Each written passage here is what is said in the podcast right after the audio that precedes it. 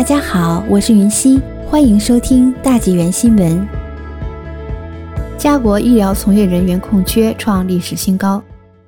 在整个 COVID-19 大流行中，一线工人劳累过度和医院人手不足的故事层出不穷。但根据加拿大统计局的最新数据，尽管对医疗保健专业人员的需求不断增加，但该行业的职位空缺仍在上升。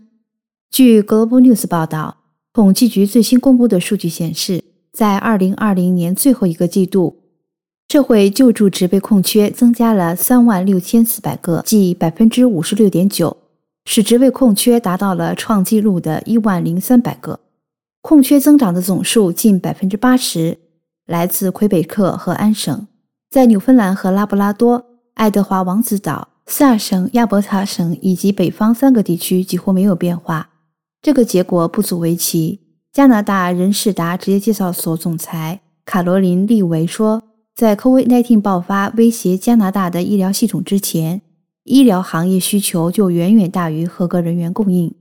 医院以一万五千七百个职位空缺排在首位，其次是养老院和住宿护理设施。去年年底有一万零八百个职位空缺，卫生服务支持职业的职位空缺增加了九千六百个。”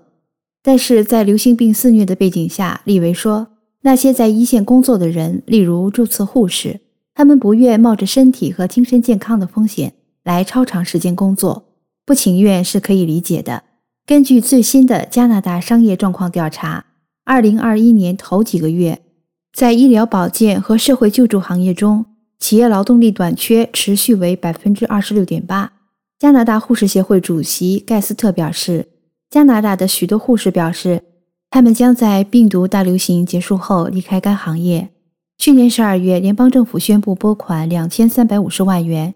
用于帮助开发和实施加速的在线课程，以在加拿大培训大约四千名新的私人护理实习生。在某些省份，例如安省，私人护理也获得了每小时两元到三元的临时加薪。而在亚省，感染病毒风险高的一线工人，在联邦和省政府的支持下，获得了一千二百元的一次性支票。加拿大卫生保健局的行政主管西梅尔曼说：“这些都是迈出的重要一步，但最终归结为一个简单的事实：对于卫生保健工作者的需求，比具有工作资格的候选人要多得多。此外，移民在加拿大的医疗体系中也起着关键作用。二零二零年十二月的数据显示。”